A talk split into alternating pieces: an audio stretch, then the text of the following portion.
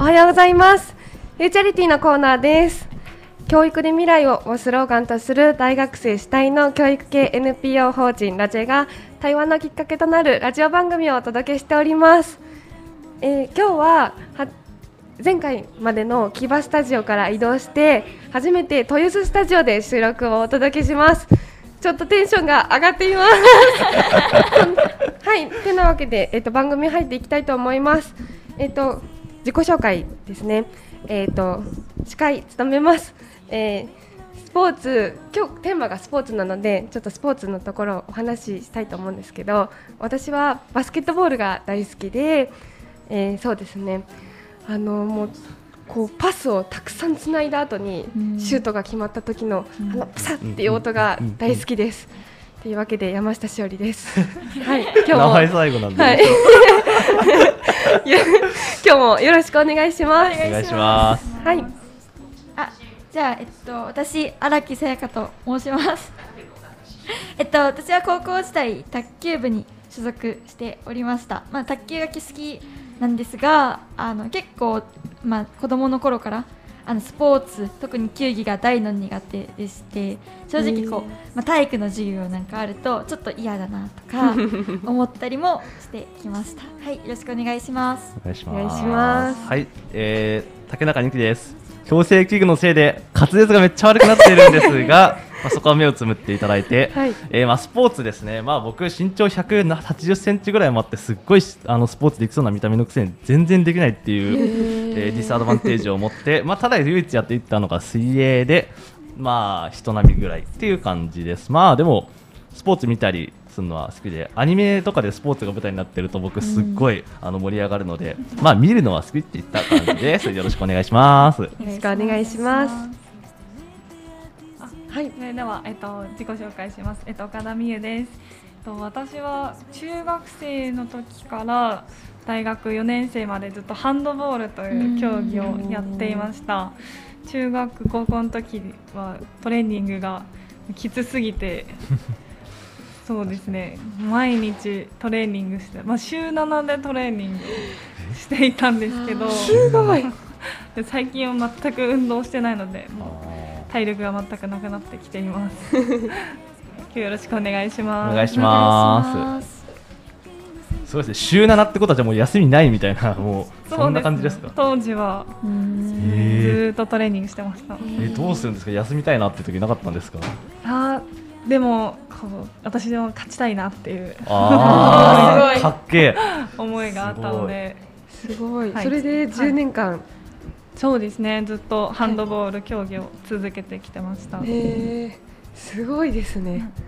えっと今日は、えーパラスポーツをあなたの近くにという題であのパラスポーツに関してちょっと皆さんの身近に楽しんでもらえるようなお話をお届けしたいと思ってるんですけれど、えーそうなんです岡田さんはパラスポーツに関する活動をされていてそのところを少し紹介してもらえますか、はい。先ほど私ハンドボールをずっとやっていたっていう話をしたんですけど、あの大学3年生の頃から部活動とは別で、パラスポーツのボランティアの活動を行っていて、で最初にそうですね。車椅子スポーツの講習会に参加したところから車椅子スポーツにめちゃめちゃハマってしまいましてそのままもっとパラスポーツについてこう学びたいということでドイツに留学したりそこからもっとパラスポーツのことも勉強したいということで大学院に進学して今はあの早稲田大学の大学院でパラスポーツの研究を行っています。すごいドイツに留学されたってことですけどドイツってそういうパラスポーツの研究が盛んみたいなそういう感じがあるんですか？そうですね。ドイツはパラスポーツの普及がすごく進んでいて、えっと車椅子のスポーツチームの数だけでドイツで300以上、へえはい。すげえ。そんなにそんなにそうあっちゃなんです。っていいんだ。すごいそうなんです。どこの地域に行っても障害のある方がスポーツができるっていう環境が整っていてこうなんでこういうふうにパラスポーツの普及が進んでいるんだろうということを知りたくて現地に行ってきました。えー、すごいな。えそのパラスポーツの普及っていうところに関心が主にあるんですか？そうですね。私が最初ボランティアを始めた時は、あまりそのパラスポーツのなんかそもそもどこでパラスポーツやってんだろうっていうのも、こう全く知らなくてこう全く広まってもいないし、あのどこでやってるのかもやっぱ分かんないから関わり方も分からないみたいな状況で。こうやっぱ日本ではまだパラスポーツの普及が進んでいないなということを感じて、じゃあ進んでいる国はこう日本とどこが違うんだろうっていうのを知りたかったっていう感じですね。実際にドイツに行ってみてどうでしたか？そうですねドイツに行ってびっくりしたのがどどこの体育館あの車椅子スポーツをやってる体育館があるんですけど、はい、この体育館では競技用車椅子がたくさん置いてあってで私がこうちょっと見学したいですって連絡してそのクラブ遊びに行ったら「もうみゆも乗りなよ」みたいな感じで誘ってくれて私はこう何も手ぶらで行ったんですけどいきなり車椅子乗れて一緒にクラブの活動に参加してみたいなそういう気軽さがあって。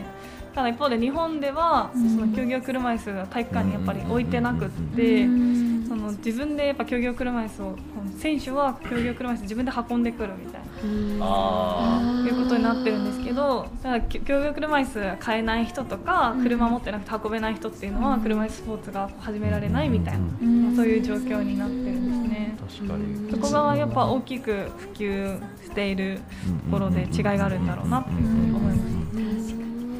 ただの車椅子しか、そのイメージしないというか、その一般的な人って病院にある車椅子が普通って思っちゃいますからね、なんかやっぱ違うんですか？そのどういう点で違いでかいですか？やっぱその競技用の車椅子って。速いみたいな感じですか？病院用の車椅子だとこう後ろに倒れやすくなったりとかまあ、あとはそのぶつかる競技、バスケットボールとかハンドボールとかだとあの足がこうぶつかっちゃって、うんただでさえ歌手に障害があるのにこう危ないんで救急の車椅子だとこう後ろに倒れないように車椅子のあの車輪がハの字にあ確かに斜めになっていたりとかその前方の前の部分にガードするようなフレームがあってあのぶつかってもこう自分の足が当たらないように。なってます。確かに一般用と違うからこそ日本じゃ全然見ないですもんね。だから普及もちょっとしづらいみたいなのはやっぱ構造機械の構造的にも大きく影響してそうですねっていうのはすごい思いました。そうなんですドイツではパラスポーツはあのどんな方がやってるんですか？ドイツでパラスポーツは、うん、本当に小さな子供から大人まで、まあ、高齢者の方まで、まあ、特に下肢に障害がある方が基本的にはその車椅子のスポーツをやっているんですけど、私が結構行って驚いたのは健常者の方も普通に車椅子で、はい、参加していて、すごい幅広い年代の方であったりとか、まあ、特に運動がそんな得意じゃない人とかも参加したりしていて、すごい誰でも参加できるスポーツみたいな感じになっていましたねドイツでは。そうなん。ですね。そうなんですね。さやかはパラスポーツって聞いて率直にどういうふうな印象を持ってる？そうだね、うん、でもあのこの間パラリンピックとかが、まあ、去年あって、うん、あのそれこそ車椅子バスケットボールとかがこう私の想像以上に激しいと言いますか、うん、こうまあ、足にぶつからないようにしているって行動してちょっと安心したんですけどなんか結構ぶつかり合ったりとかこうなんですかね。ね熱意が感じられるような激しさがあるなっていうのが、自分の中であこんなにこうスポーツとしてあのなんですかね熱中できるようなものなんだっていうふうに率直に思ったんですけど、まあ、一方でこうなんですかねあのそれこそ足の不自由な方だけがやるイメージだったりとかあとはそのパラリンピックでしかあんまり見てこなかったみたいなのがあってこう自分がやるとか自分の身近な人がやるスポーツではちょっと違うのかなって思っちゃったりしてる部分があります。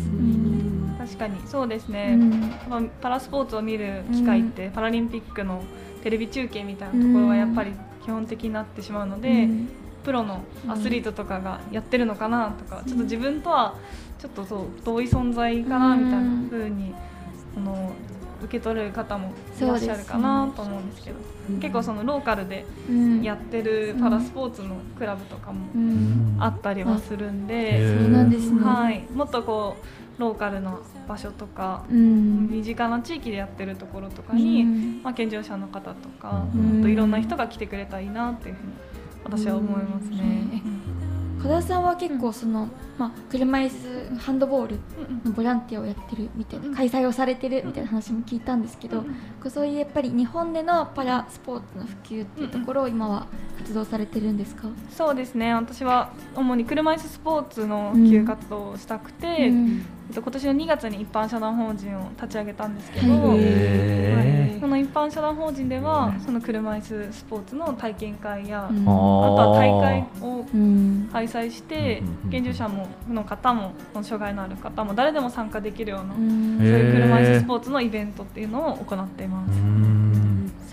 ちょうど山塩ちゃんも来てくれて、はい。ちょっと大学の先生のご縁で、うん。あのパラスポーツ車椅子ハンドボール体験会があるよっていうふうに紹介してもらって、何それめっちゃ楽しそうと思って あまず、はい。あのハンドボールをやったことなかったんですうんけあどーしかも車椅子乗れちゃうの？と思ってう、ん。乗ったことなかったんでその車椅競技用の車椅子、はい。わすっごい楽しそうと思ってぜひ参加したいなと思って、うん行かせていただいたんですけどあの実際行ってみてうん。すっごい楽しかったです。もうまず楽しかったが先に来る、はい。あー確かにですね。ね。なんかまずテレビの中でうん。こうドキュメンタリーの中でもう超人的なアスリートがこう取り組んでいるものっていううん。印象がすごい大きかったんですけど、まあ、実際にやってみてそうですね。なんかこうじシュゲームとかもやらせてもらったんですけどはい。こうシュート決めた時にみんなでハイタッチしたりとかいいねみたいな。あと確かに。今の掛け声いいねとかうん。言ってもらったりとかして、うん。あとはその車椅子バスケの選手とか、こう普段車椅子スポーツうん。を、あのやられてる方はい。のプレーを身近で見させていただいたんですけど、うん。まあすごいんですよ。スピードとパワーが。あえす車椅子で走ってるのって思うぐらういのスピードであうん。のコートの端から端までうん。駆け抜けていくんですもうすぐビューンっていくみたいな感じで。それでもう前に倒れることをお構いなしですねああはいはいはいはいは私はちょっとそこまでするのは怖いなって思ったんですけど、本当うん。シュートを決めるためにもうものすごいスピードで漕いで、でうこうちょっとハンドボールって、うん。あの健常者の方でもこう、うん。シュートするまでにこううん。一歩二歩進んでジャンプしてシュートするじいであの感じでちょっと車椅子ごとジャンプするんですよ。えどうやって？ちょっとい表現が合ってるかわかんないんですけど、そうなんだ。ちょっとういはん浮くんですか？車輪をちょっと片方浮かせてえ？パーンってでであそのまま倒れるっていう。あれか高さを出すためってこと？そうです。ちょっとでも車椅子を浮かした方が腕も上がるよねみたいなそういそうエネルギーを上げるためにっていうことかそんなそのえー角度とひねりを生かしてパーンって決めて、えー、命がけやもん。すごい。マジで。やば。もちろんキーパーも車椅子乗ってるんで端っこにこう手を伸ばしながらもう倒れもう倒れていくみたいな、いやすごすぎると思ってすごい。ちょっと痛そうだぞとうん思ったんですけど確かに。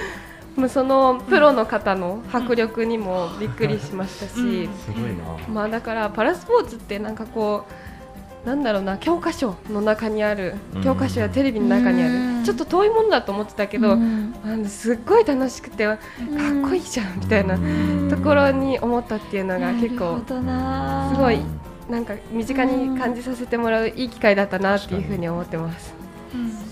今山塩ちゃんが言ってくれたみたいにそのトップの競技の選手のを見てすあの楽しむっていう方法もあるし自分がちょっと乗ってみて、うん。あのトップレベルの動きはできないけどでもみんなでハイタッチして楽しいみたいな、うん。こういろんなこう楽しみ方があると思ってて。うん。あのまあ、普通に健常者のスポーツでも同じだと思うけど、うん。こういろんな楽しみ方があるんだよみたいなことをこう知ってもらえるともっとこう自分でもできるんだとか、うん。別にこうトップレベルの動きができなくてもこう車椅子スポーツやってもいいんだみたいなふうに思えてうん。もっといろんな人が参参加してるのくれるのかなというふうに私は思うのでうん。もっとパラスポーツの、まあ、車椅子スポーツのいろんな楽しみ方を提案していきたいなというふうに思いますね。へえ確かに。やっぱりそういうドイツのやつを見てうん。比較してやっぱり日本でもっと普及してほしいなっていう気持ちが強くあるっていうそんな感じですか？そうですね。ドイツはそういろんな競技指向性の人に合わせて、うん。なんかディビジョンが分かれていあてあ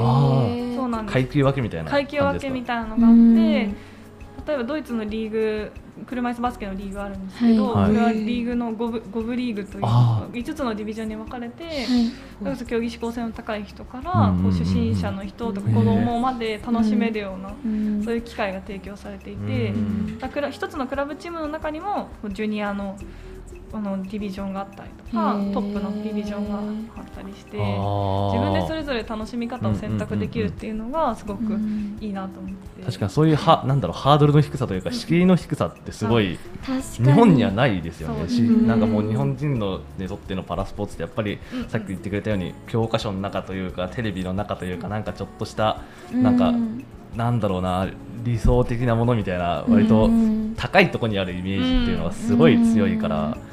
でも意外とそんなことなくて山椒ちゃんとかめちゃくちゃ楽しそうにだって最初のさっきも楽しかったって言ってたぐらいでうん。本当はもっと身近にあってもいいはずのコンテンツなのになーっていうのは今すごいうん。あのたった15分ぐらい話しただけでも俺今すごい感じました。うん。そうですね。だからやっぱり普通のスポーツでも言えると思うんですけど、うんうんどうしてもなんか競技指向性がすごく高くなってしまってスポーツやるんだったらこうガチでやらなきゃダメとかうまくプレーできなきゃいけないとかそれこそ体育そうです嫌なうん。体育は言ってたと思うんそうでけど、ね。別にこううまくできなくてもうん。こういいんだよとか確かに。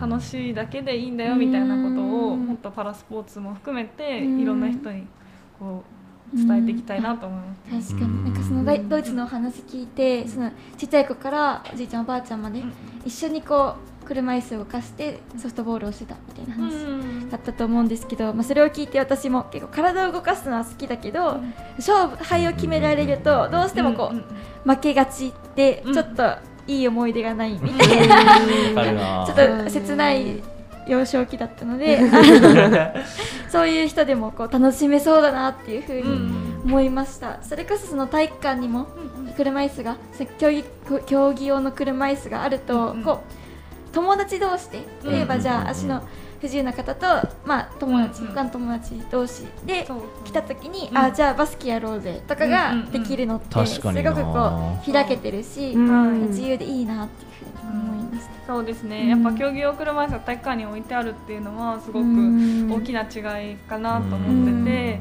あその健常者の方はやっぱ自分の車椅子をうん。持ってなかったりするんで、そうするとやっぱりこう限られた人しか、まあ、スポーツできないというふうになるんですけど、日本でももっと体育館に競技用車椅子が設置されたら、うん。障害とか健常者とか関係なく、うんうんうん。誰でも。確かに。誰でもある種平等みたいなそういう空間というか環境が出来上がりそうな感じしますね。すね。最近この間こう新宿区でずっとはい。それこそ山城ちゃん来てくれたイベントも新宿区でやったうんんですけど、は新宿でああいうイベントをやってで新宿区の方々とかにややっぱり競技用車椅子が体育館ないとこうイベント開催するのも大変でみたいなうんこう話をしてたらじゃあうちでもこう買おうかみたいな話にはい今なってくれてて。えやっぱこういう活動を続けてうんちゃんと声を届けていく中でうん何か日本の社会もどんどん変わっていくんじゃないかなっていう兆しはちょっとす見えて。ごい。かっこいいですね。ー 率直にかっこいい。すごい すごいな。ね確かに実際になんか僕感じたことがあって、その自分が障害があるなんて思ったことはないんですけど、うんやっぱり運動がどうしても苦手だと例えば体幹が弱かったり、うん。足が遅かったりとかで、うん。やっぱりどうしてもまあ並大抵の男子と比べると、すごい特にバスケとか僕もパス取れないんですよ。うん。速くて、そういうなんかちょっとやっぱ厳しいなみたいなうん。ディスアドバンテージを持っちゃっているなっていうと、うん。やっぱりなんか別のやり方をやりたいっていうのをすごい感じていて、なんか僕みたいな人はパラリンピックみたいななんかそういう車椅子のスポーツやりたいって多分普通に言っちゃったらえお前それ嫌味なのみたいななんかそういう捉えられ方もあってもおかしくないわけじゃないですか。確かに。でももし、そのやっぱりパラスポーツとか車椅子スポーツが普及してたら、んなんかそういうことを言っても全然あいいんじゃないみたいな,、うんなん。かそういう環境とかにいつかなっ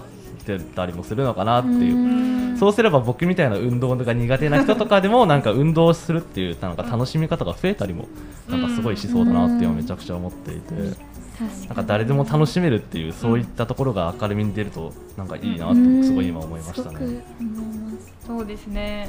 あー結構車椅子スポーツやってて、い。結構面白いのがなんかこの間山城ちゃん来てくれたイベントでも、はい。こう普段ハンドボールやってる人でめバリバリハンドボールやってる人も競技用車椅子乗っちゃうと、みんなこう下手くそになる。みたいなえーあ逆に。みんなディスアドバンテージ持つみたいな。えー、そっか勝手が違うですそうねそんなに。そうみんな下手くそだから、はい。誰もこうへうまくいかなくても あーへ確かになスポーツの格差みたいなのがうん。割と縮まるっていろんなところで格差がなくなってきますよねね。本当に。確かに。いうのがすごくうん競技用車椅子というか車椅子スポーツのまあ一個いいところだなっていうふうに思いますしやっぱスポーツがこう苦手っていうところもこうある種ちょっと障害とすごく近しいところなのかな、うん。あるある種こう制約があるっていううん。広い意味で捉えるとある種スポーツが苦手スポーツ弱者っていうのもある種こうあの障害があるっていうあ捉えーることができるのかなと思っててうん。そういう人たちに対してこうどう adapt していくのかみたいな考え方例えばじゃあルールを変えるとか、うん。うんうんこの用具を変えるみたいなところ、はいそういった考え方って割とこうパラスポーツからうん。学んでいくことができ確かにるかなって思うので。ぜひこう多様性を広げるという意味でもうんうんうんうん。パラスポーツってすごくいいツールだなっていう。確かにな。最初そのパラスポーツって聞いてじゃあ限定された人たちのスポーツなんだって正直思ってたとうん。ころがあったんですね。でも今の話お伺いしてやっぱりこう障害スポーツとかもありますけどこう全ての人がスポーツで楽しめるうん。社会みたいなものを掲げた時にうん。やっぱりそのあパラっていうその体が不自由な人もできるので、まあ、もっとより広い人たちが楽しめるスポーツとしてのそのパラスポーツっていう分野があるんだなっていうふうに思えることがうんできました。んはいありがとうございます。そうですね。スポーツ苦手な人も、はい体に障害ある人もみんな楽しめるスポーツとして広まっていってほしいなと思います。そんなその岡田さんがパラスポーツにこれは魅力だなって思ってる部分ってどことかあるんですか？パラスポーツの魅力は、そうですね。ささっきも言ったんですけど、はいやっぱり見るスポーツとしてもすごくうんやっぱり面白いですし、そうですよね。こうするスポーツとしてもやっぱり楽しいっていうところと。まあ、あとはその障害のある方の支援まあ、どちらかというとなんか支えてあげるみたいな感覚でこう障害者の支援っていう言葉とかよく使われると思うんですけど、はい。パラスポーツの場所で言うとうん。逆にこう車椅子にのなん乗ることが慣れてない健常者の人たちがうん。障害のある方からこう車椅子の乗り方を教えてもらったりとかあしてーこうなんか支える立場が逆転したりとか。うん。あとはパラスポーツの現場で選手が、えっと、障害があってうん。マネージャーとかサポーターが健常者ででもお互いにこううん。目指す目標が一つになってうん。協力し合うっていうなんかこうどっちかが支えてあげるとかじゃなくてうん。一緒にこう支え合うっていうことがこう自然にできるっていうのがパラスポーツの良さだなっていうふうに私は思います。岡田さん自身はどうなんですか？車椅子ハンドボール。得意なんですか？あ私はハンドボールはずっとやってたんですけど、はい。やっぱ車椅子乗ると全然やっぱできないんで そうなんですか。車椅子操作やっぱ選手に教えてもらってとか。へっていうことで私は教える側とかはできないから、ああいうイベントやる時も教える側選手に任せて、うんで私はこうああいう場作りとかをして、うん。お互いにこう選手と支え合いながらあの場作りもしているっていう。うん。はいえーそういうすごいですね、ありがとうございます、ありがとうございました。私たち NPO 法人ロジは今後も教育で未来を作ることをスローガンに活動を続けてまいります。ロジェと検索していただくとホームページにアクセスできるかと思いますのでロジェに興味を持ってくださった方はぜひご覧ください。お問い合わせもホームページより随時受け付けております皆様からの温かいご支援をどうぞよろしくお願いいたします。では今日はありがとうございました。ありがとうございました。ました。私も、まあみんなで今度パラスポーツをやってみたいと。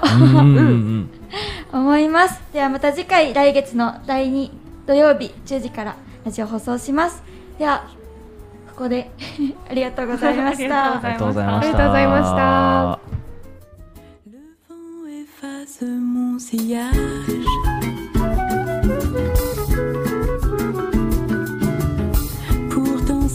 avec le plaisir, le soleil, les orages. Pour échapper aux